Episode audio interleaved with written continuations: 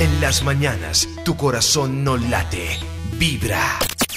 Hablando de cositas varias, Karencita, hablemos de lo que tienen que vivir ahora las mamás que tienen que criar a los millennials. Las cosas que deben saber las mamás de los errores que se cometen y los errores que cometen las mamás millennials. Pero quería decirles que a propósito de eso, hay un artículo de Stanford súper interesante que habla de cómo educar a los niños. O más bien de los inconvenientes que se cometen hoy en día al educar a los niños. Y entonces dice Stanford que si usted quiere unos niños súper dotados que entren a Stanford, está muy equivocado si lo que cree es que ese es el futuro feliz para los niños. ¿No? Y habla un ¿El poco de lo que habla el artículo eso? de las mamás millennials, sí, y dice que esa cantidad de papás que hoy en día se la pasan preocupados porque los niños tengan mil actividades por hacer, que sea natación Uy, sí. de 10 a 12, de 12 a 2 que tengan baile, de 2 a 4 clases de lectura y de, de todo. Primero, no están dando espacio a los niños para desarrollarse como mejor les permiten, que es el juego, el juego libre, la creatividad de los niños.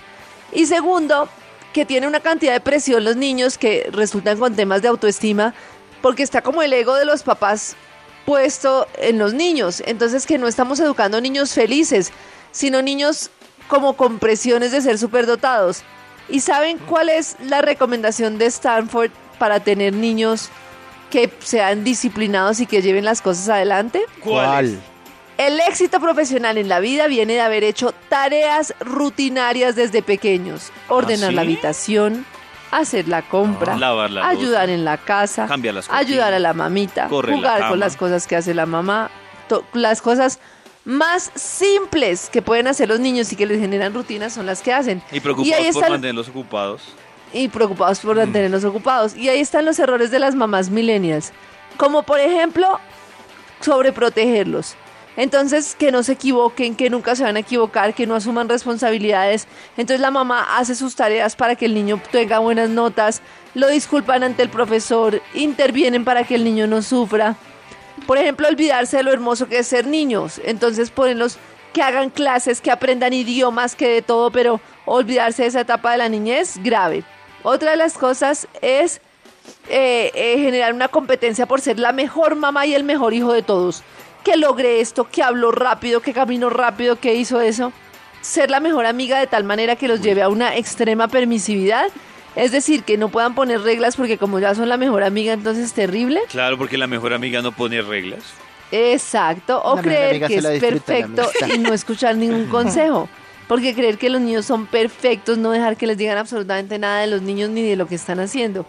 Esos son los errores más comunes de las mamás millennials. Ah, ¿cómo les parece? Mm, y, y uno cae en esos errores porque yo soy mamá Toño. Es que a mí estoy- me parece... Pero estoy cayendo es que- en cuenta que uno hace muchas cosas. Claro que yo sí soy consciente y a mí a veces mm, hasta me da pereza que Lorenzo vaya al colegio.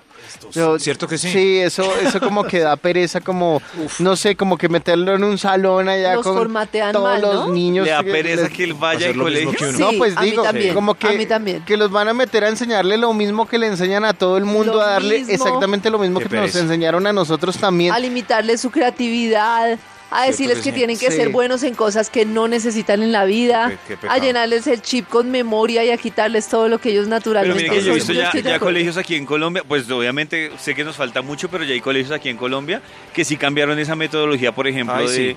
de mandar las tareas a los niños. Sí, pocos, pero lo conozco algunos, por ejemplo, que empiezan a dejarles eh, tareas por ahí en primero o segundo, pero las tareas son prácticamente para que las hagan solos, o sea, clasifican las tareas. Una, Sí. para repasar lo que vieron en clase, o dos, una tarea que es como para compartir en familia, que me parece Pero- que eso de cambiar esa metodología. Pero David, entre más Waldorf sea la educación independiente y hippie, eh, le aumenta un cero a la mensualidad fija del niño. Sí, Eso es verdad. pasa. Eso, Eso es lo muy caro. Sí, Es Eso muy también caro. pasa, es muy caro. eso sí es Yo lo que voy a hacer es, es una finca autosuficiente y ya, no- ahí nos quedamos los tres. Y usted va a ser el profesor de los días. va a ser el Sí. profesor de Max. Gallinas, huevos, comida, un marrano y ya, y ya. Y yo, hoy clase de las tablas. Uno por- Pues eso es lo que dicen, que el tema de enseñar a los niños la naturaleza, de sacarlos a un sitio, que conozcan los animales, eh, bueno, una cantidad de cosas es clave y eso no lo hacen los colegios. Los colegios los tienen por allá metidos en una cantidad de libros y Uy, todo sí. y el tema experimental es muy poco. Yo me pongo a pensar, por ejemplo, que uno tuviera que levantar la mano para hablar, que uno tuviera que pedir permiso para salir al baño. Un número. A mí me parece que uno termina siendo un, un bicho ahí que... Un que tiene 23. que- sí, Claro, una cantidad- 23. Un 23, Yo, exacto. yo. Mi niña entra al colegio y deja de ser Simona para convertirse en la 23. A ver, Esa es la 23. verdad. 23. Oiga, qué hippies nosotros, ¿no? Pero que es cierto. Muy hippies ustedes. Tenga un hijo a ver qué tal usted. No, usted, no, ya con ustedes ya muy con su hipismo. De 6 de la mañana a 10 de la mañana. Buena música. Buena vibra.